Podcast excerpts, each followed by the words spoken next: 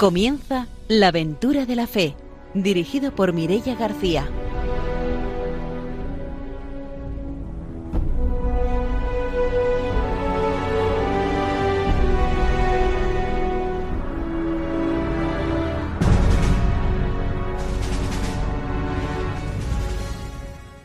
Muy buenas noches, estamos en Radio María, empezamos un nuevo programa de la aventura de la fe, estamos ya preparados para ofreceros otra aventura misionera.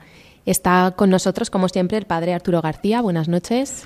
Muy buenas noches a todos los radiantes, aquí estamos con mucha ilusión, ¿no? con un nuevo programa que, que bueno, va a ser muy interesante y va a animar la misión. También agradecer todas vuestras oraciones, ¿eh? las oraciones que, que, que hacéis pues, por los misioneros, por las misiones, la verdad es que en Radio María pues mm, tenemos esa confianza ¿no? de que muchos de los oyentes están rezando y es lo que más nos piden los misioneros, oraciones. Vamos a empezar, estamos en el mes misionero extraordinario, este mes de octubre, y es para nosotros un motivo importante ¿no? de incrementar esa oración y de hacer que ver ¿no? a todo el mundo que, que la Iglesia es realmente misionera. Está también con nosotros Ramiro Faulí. Buenas noches. Muy buenas noches. Hoy voy a mandar un saludo a todos los que hemos compartido el Congreso de Misiones y les dije que escucharan el programa La Aventura de la Fe, sobre todo los que hemos compartido la casa en, en Ocasa, que hemos tenido tiempo de estar en el Congreso y después ahí en la casa también compartir un rato. Ya sabéis que tenéis que escuchar cada 15 días este programa y avisadnos para saber cuánta gente escucha La Aventura de la Fe. Pues mandamos esos saludos y saludamos también a nuestros invitados de hoy. Son Jordi y Dobra. Buenas noches. Buenas noches. Ellos han estado este verano en Mozambique, en Saisai, y ahora después tendremos la ocasión de conocer su, su, testimonio misionero. Saludamos también a nuestros técnicos, a Ramón y a Ángelo, y empezamos ya nuestro programa con la formación misionera.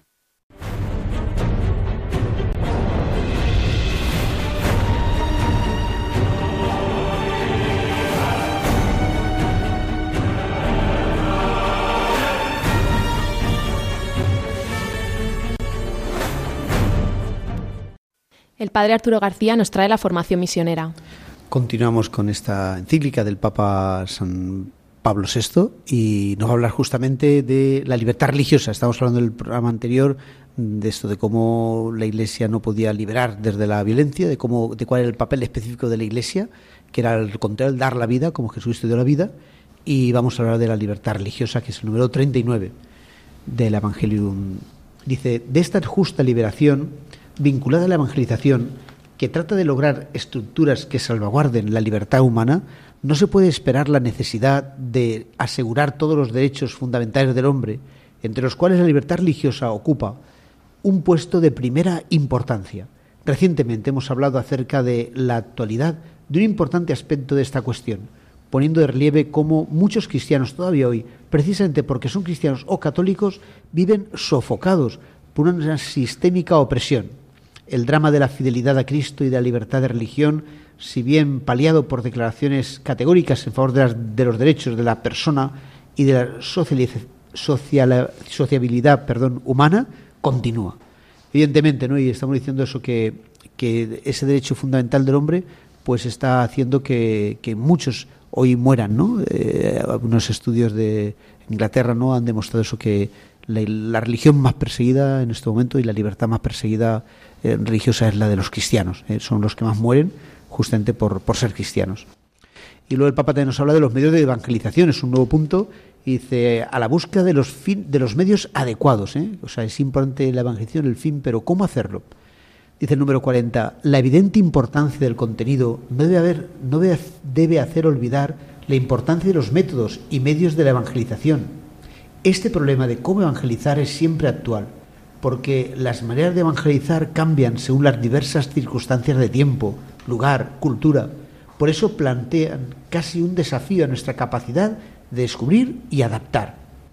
A nosotros, pastores de la Iglesia, incumbe especialmente el deber de descubrir con audacia y prudencia, conservando la fidelidad al contenido, las formas más adecuadas y eficaces de comunicar el mensaje evangélico a los hombres de nuestro tiempo.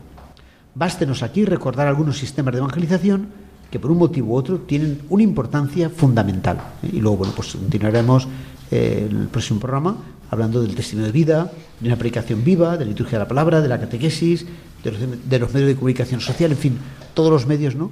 que, que, la Iglesia nos pone. Y yo creo que, claro, sobre todo el testimonio de el testimonio de vida eh, y la predicación de la palabra de Dios, por supuesto, son los fundamentales.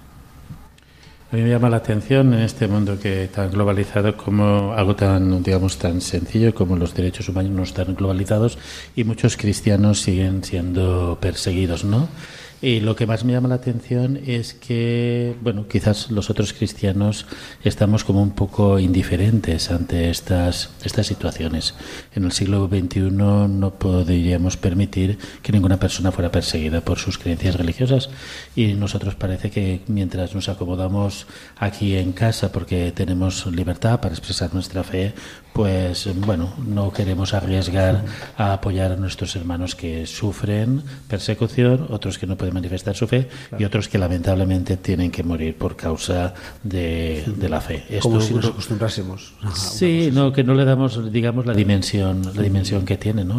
Me parece que, bueno, incluso los, los no cristianos también, eh, eh, desde el punto de vista de los derechos humanos, deberían también de levantar, de levantar también. como el hambre en el mundo, el aborto, la, pena de muerte, son cosas que, que, todo el mundo tendría que estar. Y no podemos acostumbrarnos nunca, no pensar, bueno, como no lo hemos conseguido, vale, ya tiramos la toalla. ¿no?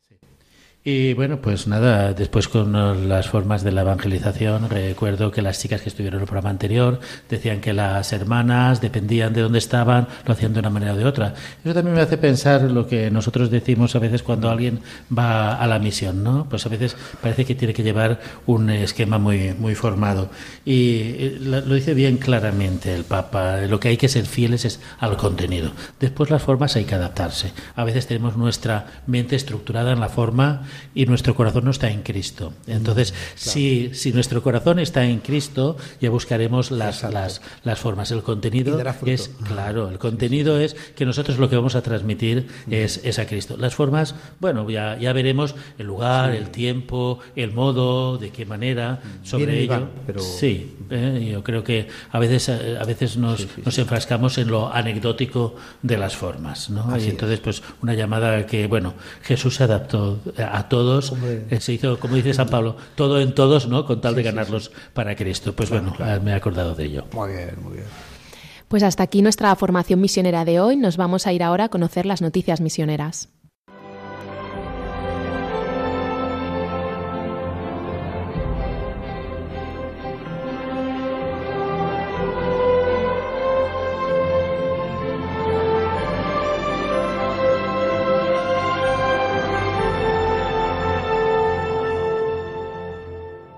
Ramiro Faulí nos va a contar las noticias misioneras. Bien, pues una misionera valenciana en el Sínodo de la Amazonía. La misionera valenciana Eugenia Lloris, religiosa del Verbum Dei, que lleva más de 23 años en Brasil, participará en la tienda de la Casa Común durante el Sínodo de la Amazonía, convocado por el Papa Francisco desde ahora, desde el 6 de octubre hasta el día 27. Junto con otros misioneros y representantes indígenas, estará allí representando la problemática de los pueblos indígenas y la defensa de sus territorios, su cultura y asegurar sus derechos. La finalidad de estar allí, sobre todo, es dar a conocer la vida y la riqueza de las culturas de los pueblos amazónicos. Según nuestra misionera, explica que allí también se puede manifestar la preocupación que hay por la amenaza, las dificultades y los peligros a los que están expuestos los habitantes, los misioneros y todas las organizaciones que están en esta área geográfica. Eugenia, Eugenia Lloris explica que el equipo itinerante en el que está integrada ella lo impulsó hace 20 años el religioso jesuita de origen un religioso jesuita de origen italiano. Forman parte de él religiosos de distintas congregaciones y nacionalidades. Entre los españoles hay valencianos, hay sacerdotes y también hay laicos. Y lo que pretenden es dar a conocer a Jesús en las duras condiciones del Amazonas y llevar también el consuelo de el, pan y el progreso humano. Pues hasta aquí las noticias misioneras. Vamos a dar paso a la entrevista.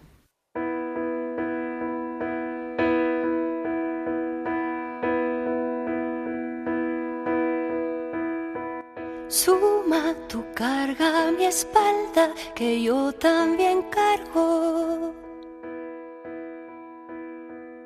Cuenta de más con mis manos, que yo también tiro.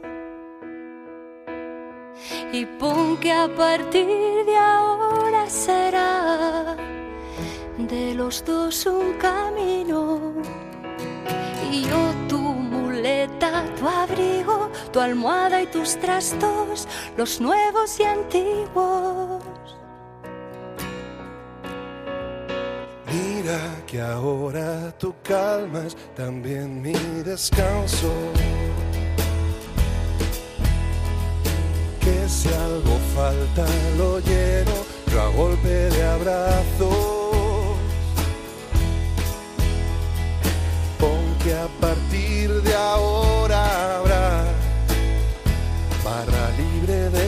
de besos. Y apúntate todos los gestos que hablen por nosotros cuando nos callemos. Fue sin querer que te quiero y ya ves, bendita casualidad.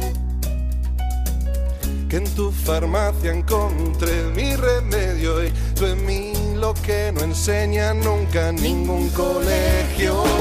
Si pones tú la sal y yo enciendo la luz, tendrá sabor y vida nuestra casa. La sal dará el sabor, la luz que alumbrará. Vamos ya con la entrevista de hoy. Como pasa siempre después del verano, van pasando por aquí los grupos de jóvenes que han vivido experiencias misioneras en diferentes sitios. En el último programa estuvieron las jóvenes que participaron junto a otros voluntarios en la experiencia de Honduras y hoy tenemos con nosotros a dos invitados que han estado este verano en Saisai, en Mozambique. Son Jordi y Dobra. Buenas noches, bienvenidos de nuevo. Hola, buenas noches. Lo primero, eh, nos gustaría saber por qué elegisteis Mozambique como destino.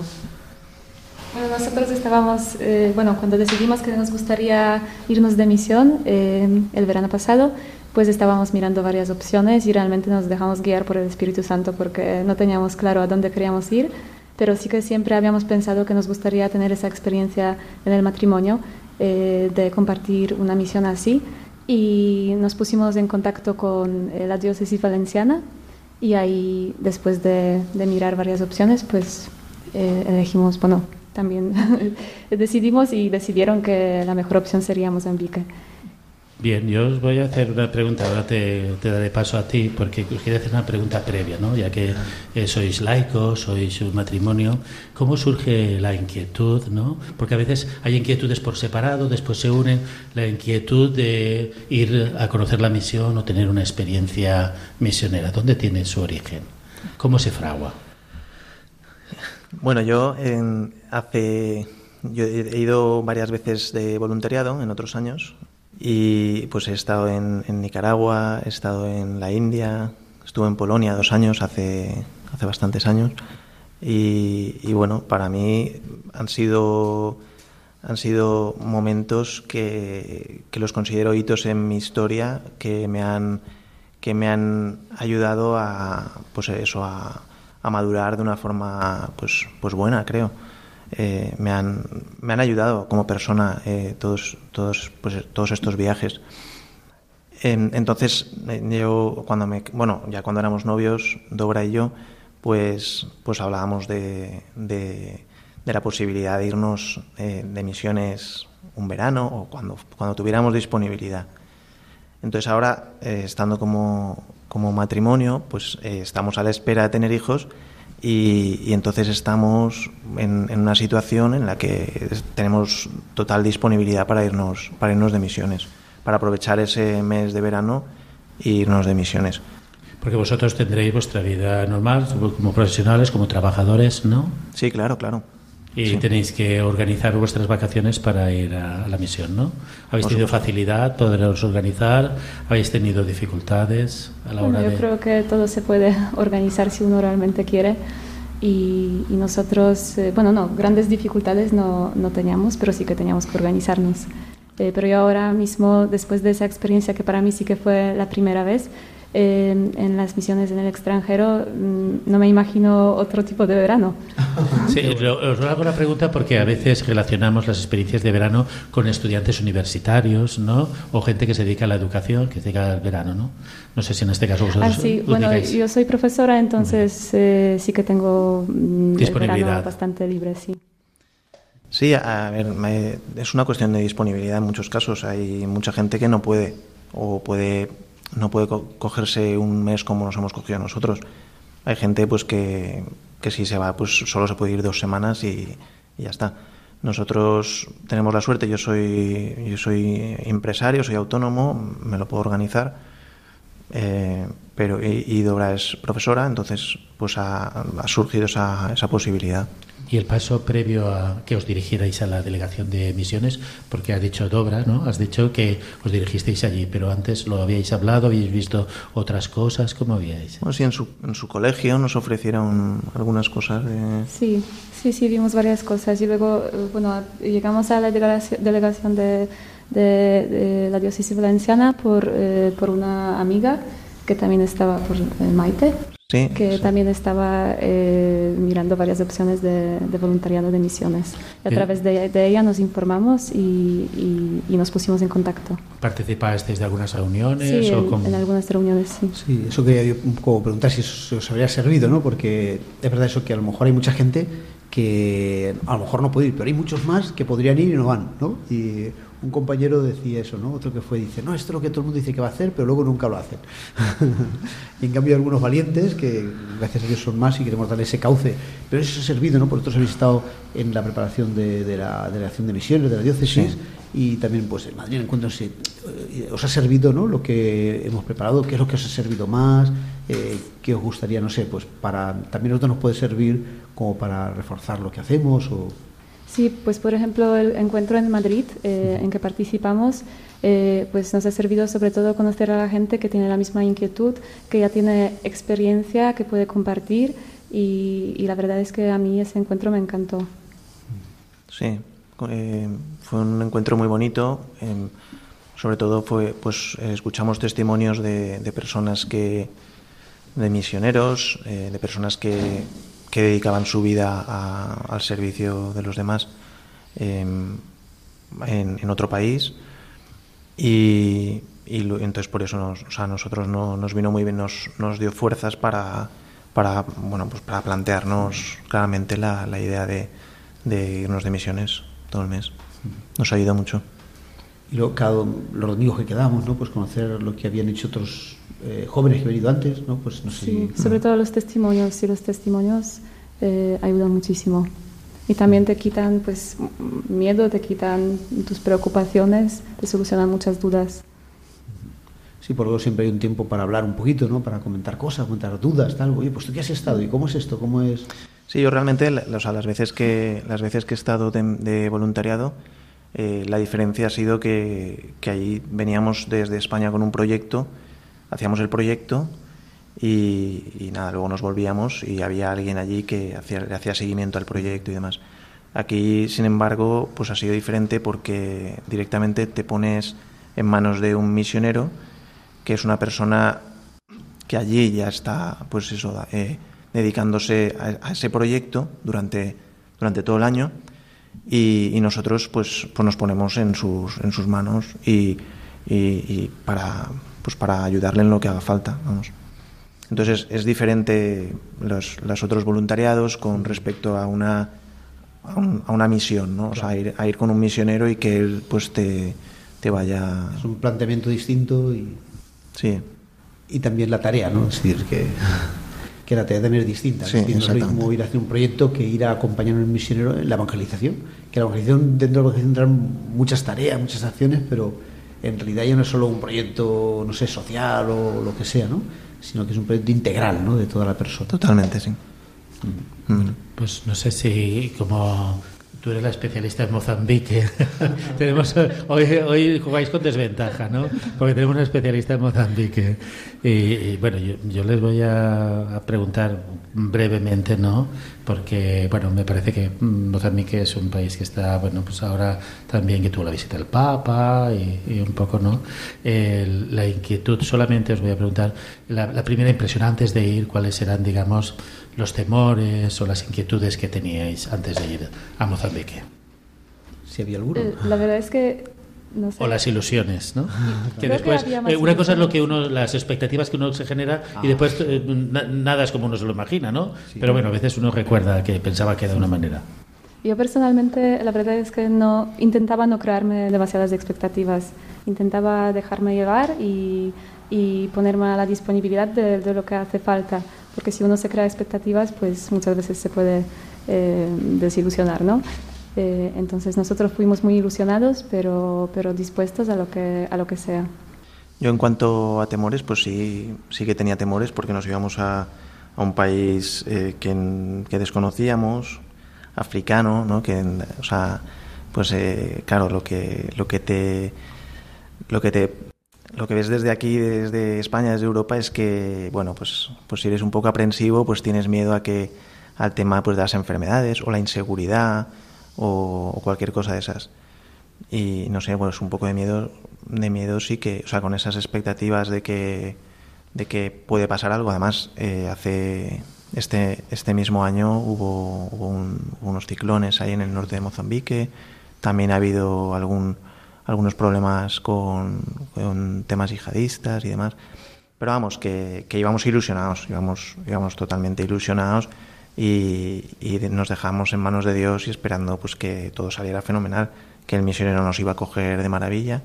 Además ya habían, ya conocimos a los que vinieron el año pasado y entonces ellos te quitan un poco ese, esos, esos temores que, que se te meten en la cabeza.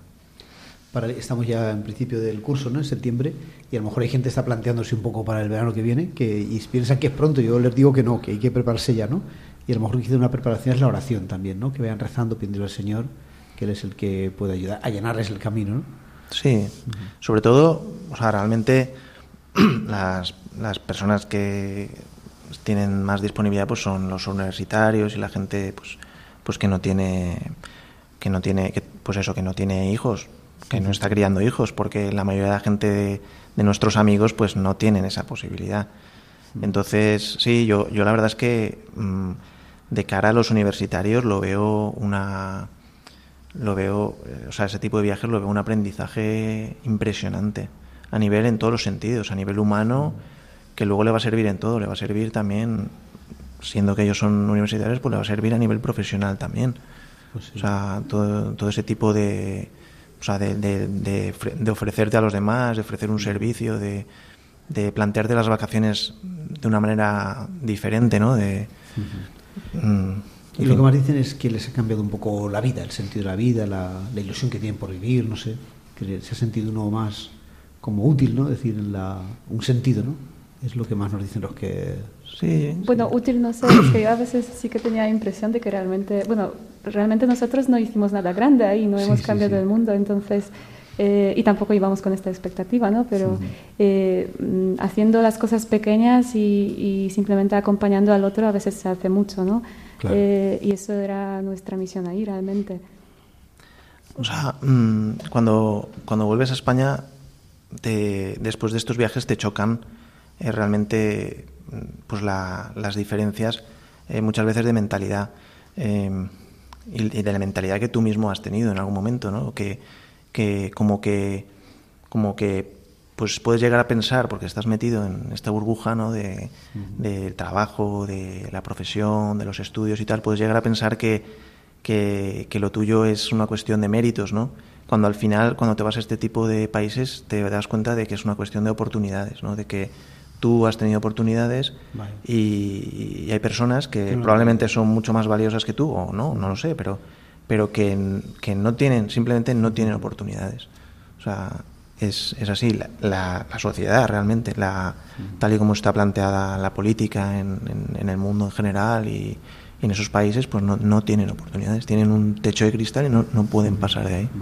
Sí, muchas veces no tienen sus eh, necesidades básicas cubiertas, entonces, claro, uno le nace agradecimiento por cosas sencillas que tiene día a día eh, y, ya no te sale la queja de por qué no me funciona el ordenador en el trabajo o cosas no, es que se queda bien más alegre, ¿no?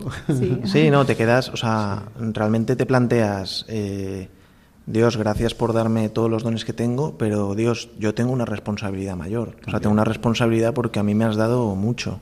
Me has dado, para empezar, me has dado la fe, me has dado muchísimas cosas. Y, y claro, cuando ves estas realidades, pues te das cuenta de que hay gente que no tiene nada, no tiene, tiene muy poco. ¿Y cómo era vuestro día a día allí? Cambiando un poco así de...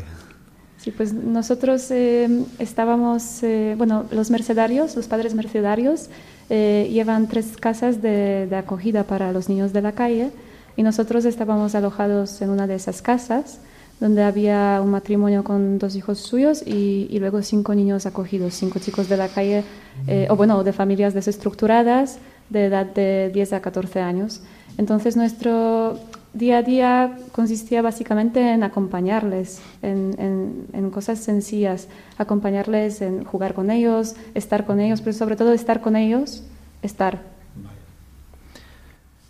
Luego también eh, allí el, el, padre mercedario eh, Juan Carlos, eh, pues a, en el 2013 hubo unas, una, hubo unas inundaciones en un barrio, que, que entonces ese barrio se trasladó a una colina y que, se, que ese barrio se llama ahora mismo 2013 y allí pues pues Juan Carlos ha estado colaborando mucho y haciendo proyectos eh, junto a Manos Unidas y tal muy muy interesantes.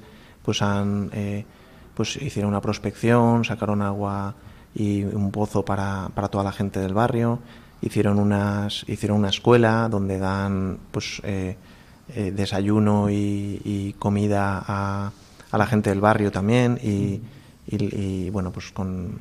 Y, eso lo hacen los misioneros, los que hacen eso. Sí, eso lo hacen los misioneros y, y bueno, pues ahí nosotros eh, pues colaboramos también. O sea, había, digamos que, digamos que había diferentes, diferentes planes allí, o sea, eh, totalmente en función de, en función de las necesidades. O sea, allí eh, Juan Carlos nos decía, pues mañana hay que ir a tal sitio. Nosotros, vale, pues vamos aquí y ayudamos. O mañana eh, como no hay mucho que hacer, pues os quedáis aquí con los niños y, y, organizáis un poco la casa y tal. O sea, hay que tener en cuenta que eran niños que, que tienen muy poca disciplina y, y niños que vienen de, de, de, situaciones muy, muy críticas. Son niños que, que este misionero los ha estado recogiendo de la carretera, porque se dedicaban a, a coger, a coger mmm, ¿cómo se llama? Eh, latas, latas de estas para venderlas y, y o bolsas y entonces eh, pues el, el, misionero pues pues de pasar tanto por ahí pues a estos chicos pues los veía prácticamente todos los días hasta que al final les pregunta les, les dice eh, que o sea ya, ya saben cómo se llama también él eh, entonces hay una como una relación y al final pues pues claro como los ve que están viviendo en la calle pues les pregunta oye vosotros tenéis familia eh, podemos hablar con vuestra familia y tal. Entonces él va a hablar con la, habla con la familia y si la familia por cualquier motivo pues no puede en ese momento quedarse con, con, el niño porque no tienen recursos o porque no son padres, igual son familiares lejanos o... O, so, o, igual son abuelos o igual sí, son pero muchas veces esos niños sí que tienen padres lo que pasa es que por algún motivo esos padres no pueden hacerse cargo de ellos mm. o son padres que tienen problemas de alcohol de alcohol ah por ejemplo. Sí, sí. Eh, o eso, o los niños están cuidados por los abuelos que son mayores y no pueden. Hay, cada niño es un mundo, hay muchas situaciones muy diversas. Entonces ahí en la casa, pues eh, esta casa empezó en julio y en julio entraron cuatro chicas que son las que nos, nos anticiparon un poco en, el proyecto y empezaron a organizar un poco la casa. Y luego después de las chicas entramos nosotros, un mes después, y, y seguimos organizando.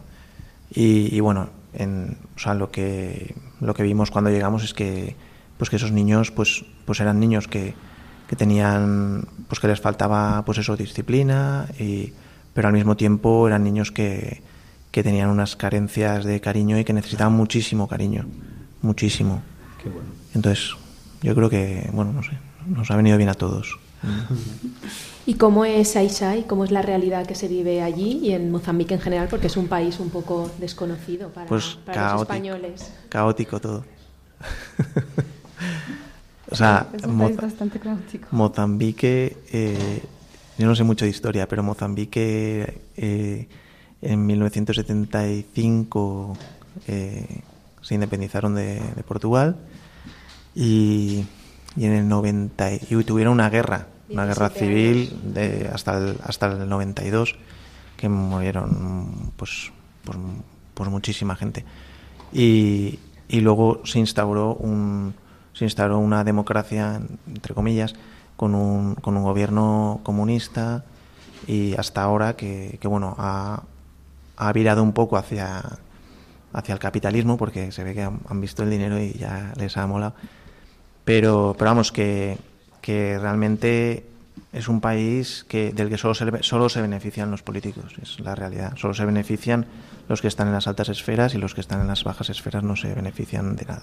Las multinacionales entran ahí, se, o sea, mm, se llevan los recursos eh, pues, con unas comisiones a los políticos y, y, nada, y, y la gente de allí, el noventa y tantos por ciento de la gente de allí, pues es pobre en unas situaciones bastante precarias. Sí, luego también hay muchas enfermedades, sobre todo hay problemas de, de SIDA y tuberculosis, que son casos bastante comunes.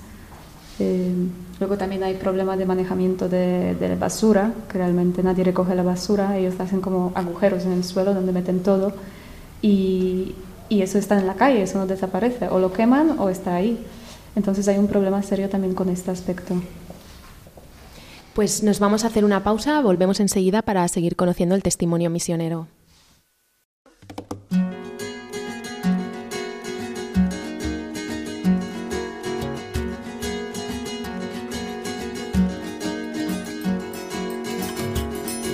Anoche soñé contigo y no estaba durmiendo. Todo lo contrario, estaba bien despierto. Soñé que no hacía falta hacer ningún esfuerzo para que te entregaras. En ti yo estaba inmerso.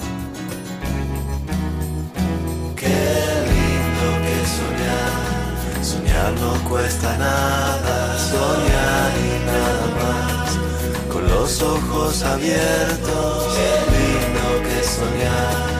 Y no te cuesta nada más que tiempo.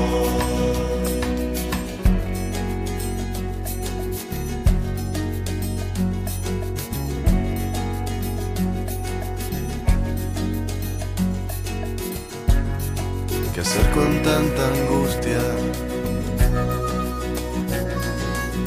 Cosas no resueltas. Con toda esta energía, casi siempre mal puesta. Si pudiera olvidarme por siempre de mí mismo, habría de encontrarme allí en tu dulce abismo.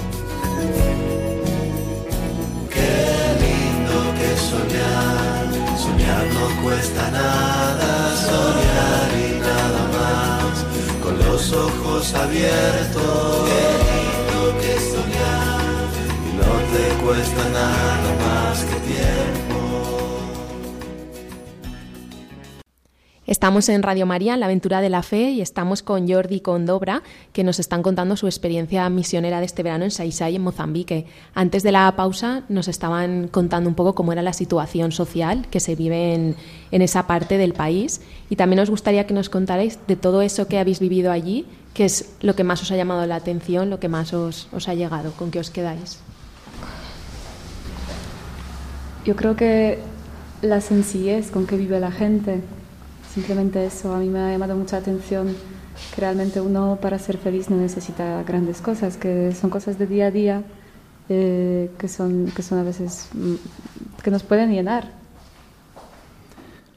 A mí lo que, lo que más me ha llamado la atención del viaje ha sido la pues, pues conocer, conocer a los misioneros, conocer a Juan Carlos, conocer a Antonio, que está en Maputo, eh, conocer al, al, padre José y, bueno y a los misioneros también que hay allí que, se ordenan, que son de que son mozambicanos.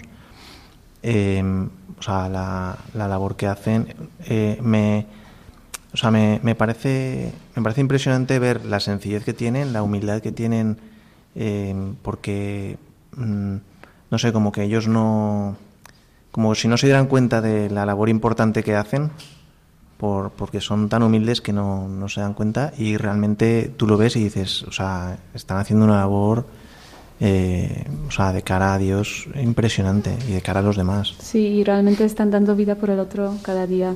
De hecho, ellos, los mercedarios tienen cuarto voto, que es eh, dar la vida por el otro si es necesario, y, y lo están haciendo todos los días. Todos los días están dando vida por el otro, porque siempre se ponen los últimos.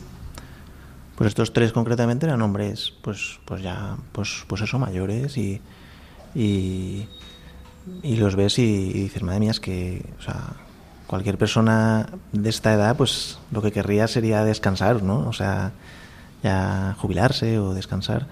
Pero, pero estos, o sea, ellos están a lo que, a lo que Dios diga, a lo que, a lo que les, digamos, le- les ordenen un poco desde arriba, a lo que, lo que el Espíritu Santo les, Y eso que están atendiendo 13 comunidades, dos misioneros eh, de Chai Chai están atendiendo 13 comunidades que, eh, claro, por ejemplo, no hay misa cada domingo. Eh, a veces tienen que hacer celebración de la palabra en las parroquias porque es imposible, como hacen varias misas al, misas al día, pero no llegan a todos, a todos los pueblos. Es imposible. Una de las cosas que también nos llama mucho la atención, que lo hemos hablado, es la, la alegría cómo se, de cómo se vive la celebración eucarística. O sea, es una, es una maravilla. O Es sea, una celebración muy alegre, dura, mucha vida. Puede durar tres horas, pero son tres horas que, que estás ahí disfrutando. O sea, luego cuando hemos llegado aquí, eh, hemos, o sea, vas a misa en tres semanas, están las abuelitas y, y cantan así con su ritmo pausado, cansado y tal. Entonces, pues es diferente, ¿no? O sea, es, es el dices, mismo "Madre Dios que mía". está ahí, pero Me- lo vives diferente. me cuesta, o sea, ahora, ahora me cuesta más aquí eh, vivir, la, vivir la Eucaristía, porque después de vivirla allí es tan, es todo tan, no sé, es como si estuvieras ahí en la antesala del cielo, ¿no? Todos ahí bailando, eh, cantando, o sea, es una fiesta, es una alegría, ¿no? Y sobre todo lo aprecian más porque, porque lo tienen poco. No tienen esa oportunidad de celebrar misa cada semana. Entonces, cuando ya llega el momento, lo están esperando y se ve que lo están preparando, lo están esperando y, y se alegran realmente. Sí, yo la pregunta que, pero ya la habéis iniciado vosotros, era cómo se organizaba la misión. Ya veo que, por ejemplo, hay una parroquia que tiene distintos núcleos pastorales, ¿no? Y pues, Sí. pues tienen también una parte de proyecto social como es la atención a niños, ¿no? Sí. Y no sé si tienen formación de agentes de pastoral o pastoral juvenil Sí. Mm. o ministros de la salud o de la Eucaristía. ¿Cómo se organiza la, la misión? Bueno, la verdad es que no, o sea, con respecto al tema de los ministros, no lo sé, tienen en cada núcleo eh, como dices, pues tienen a pues tienen a- administradores, catequistas y gente que, que va gestionando el pues esa digamos no, no es parroquia, ese núcleo, vamos, ese núcleo de y, y bueno, y ellos en la medida de lo posible pues van pues eh, celebran la misa en pues, pues supongo que llevan un itinerario, no sé, o sea, realmente mm, no sé qué itinerario llevan, pero vamos, que hay, hay algunas hay algunas eh, iglesias donde donde van una donde van, otras que van creo que tenían una vez al mes Sí, sí, sí. misa. Sí, había No parroquias, donde- bueno, iglesias donde había misa solo una vez al mes. pero había había iglesias o sea núcleos muy muy pobres que que la que la eh, o sea lo que era la, la capilla era un era vamos una Un Un- de un techo- madera, un unos techo de chapa. Y ya está. y unas un- uno- unas las- los asientos los bancos eran troncos y, y bueno y, y el, y el techo de el techo de chapa pues lo habían lo habían anclado a un- a unos palos y tal y eso era donde ellos celebraban la Eucaristía. Y la verdad es que es muy chocante porque porque claro o sea, aquí pues pues tenemos aquí pues unas iglesias eh, preciosas unas iglesias con todos los con todos los medios. Y tenemos misa a todas las horas de- del día, vamos. y tenemos misa exactamente a todas las horas cuando queramos y, y ellos pues están allí están como digamos esperando a que venga el, el padre para, para recibir la, la Eucaristía Aparte de la celebración eucarística, ¿habéis podido participar de algunas otras actividades que realizan allí la, la comunidades o la población? Bueno, también eh, visitamos eh, un par de veces eh, una cárcel eh, donde los misioneros aprende- a- atienden a los presos, porque es también su Carisma carisma. propio. Sí.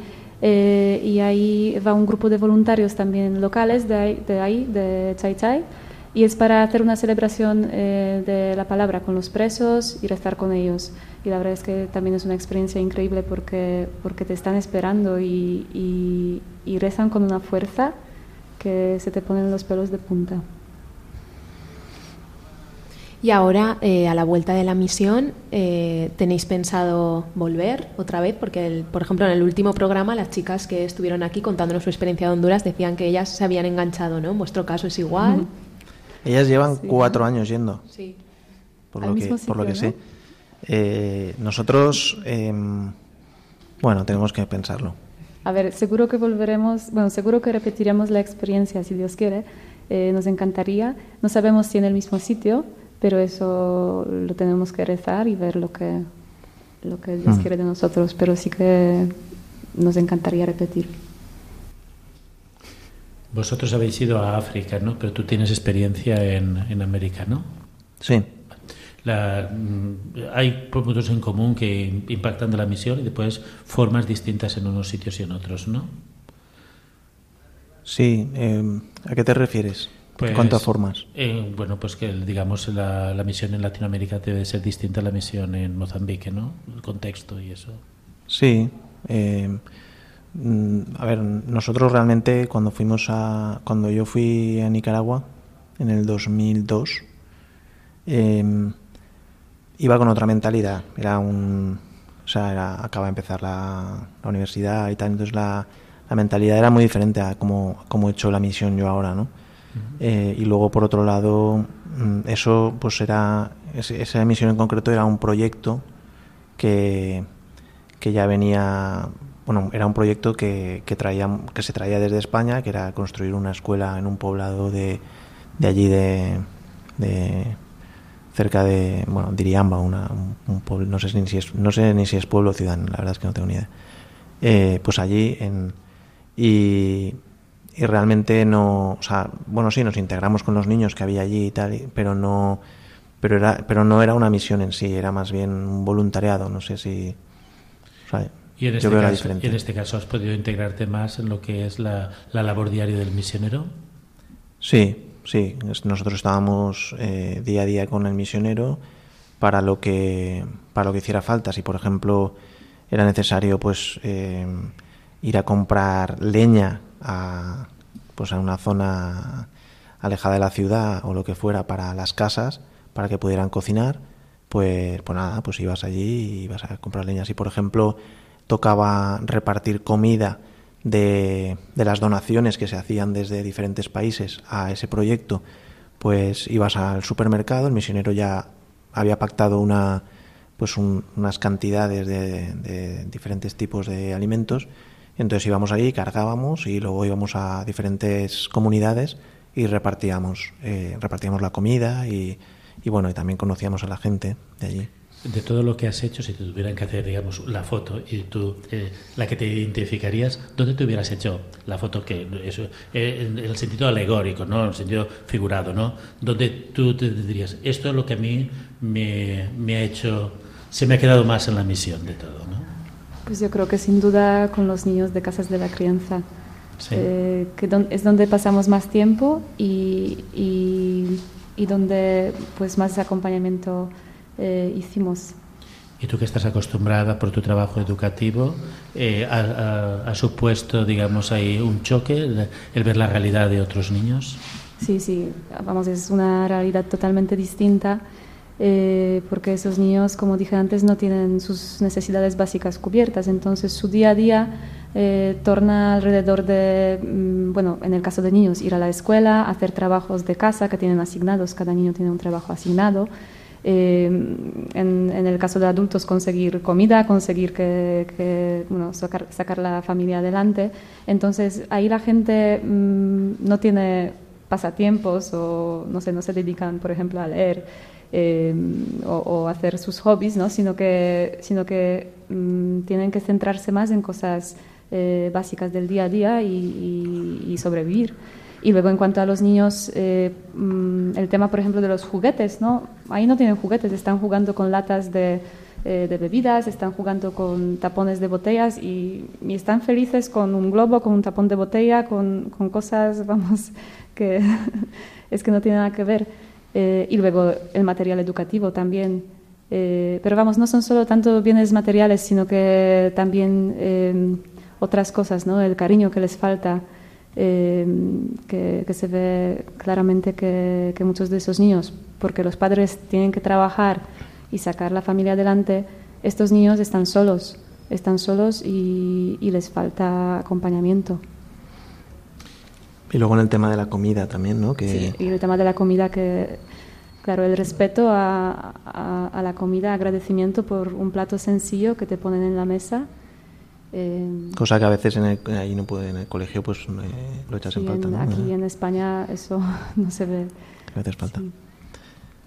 Pues yo me quedo con, lo, mismo, con los chicos con los que estuvimos conviviendo, que vamos, o sea, eran unos niños que eran, la verdad es que eran chicos de entre 10 y 14 años, pero pero bueno, o sea, por ejemplo, el de 14 años, eh, pues era un, era un chico que, que, se notaba que le faltaba mucho cariño porque, porque o sea, que tenía carencias de, de cariño porque a veces era como que se volvía un poco a la infancia, ¿no? O sea, eh, lo cogías y le decías, o sea, o sea, quería mucho que, pues eso, que le, que le mimes, que le mimes y tal y cual. Y, era, y yo pensaba, la verdad es que es un niño de 14 años y yo cuando tenía 14 años, pues, pues me daba un poco igual eso, ya estás casi adolescente.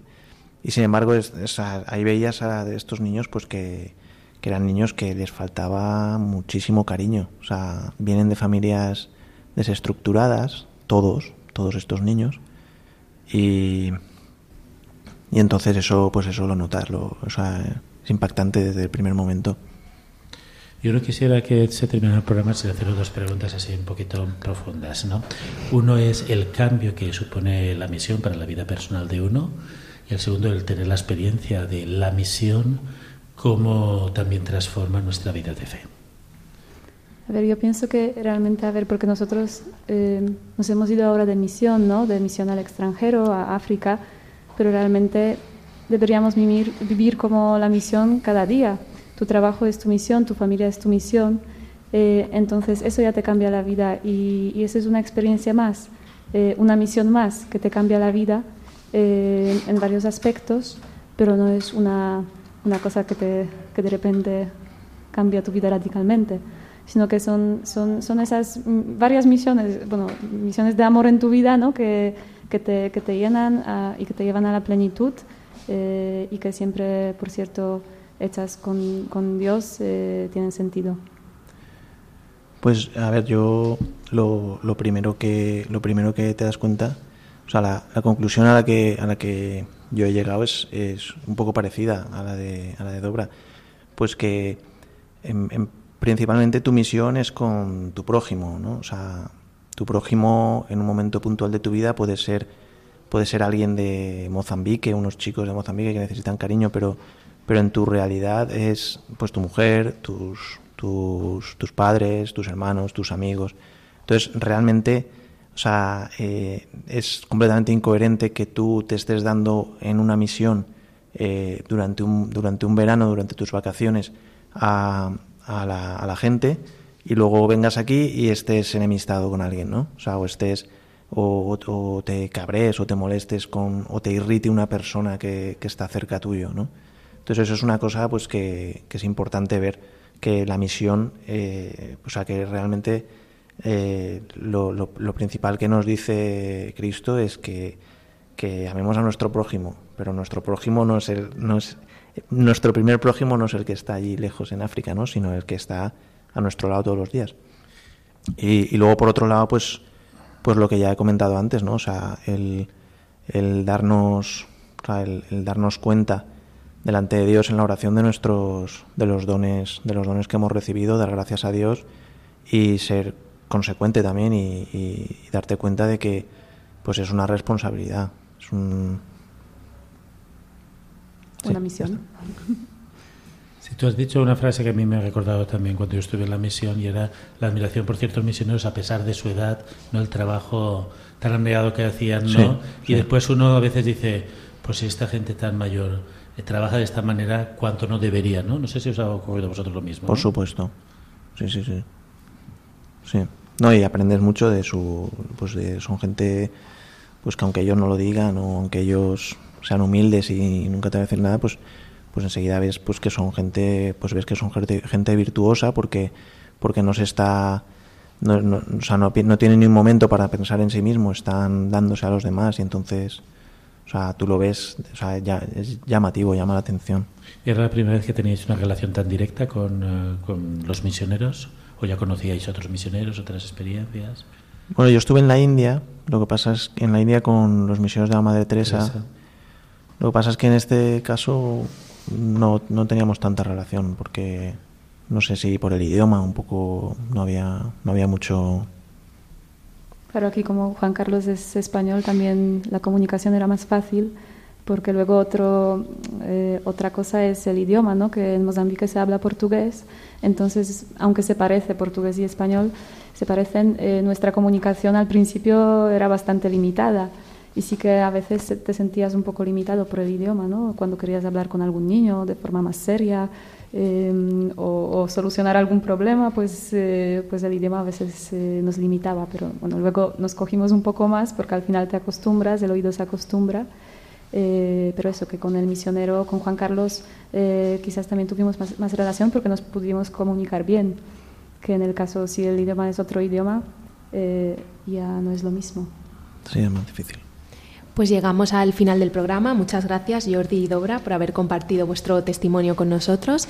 Eh, la aventura de la fe vuelve dentro de 15 días. La semana que viene es el turno del programa No tengas miedo del padre Juan Francisco Pacheco. Mientras tanto, recordar que nos podéis seguir en Twitter, en Facebook y también tenemos un correo electrónico que es laventuradelafe@radiomaria.es. Buenas noches.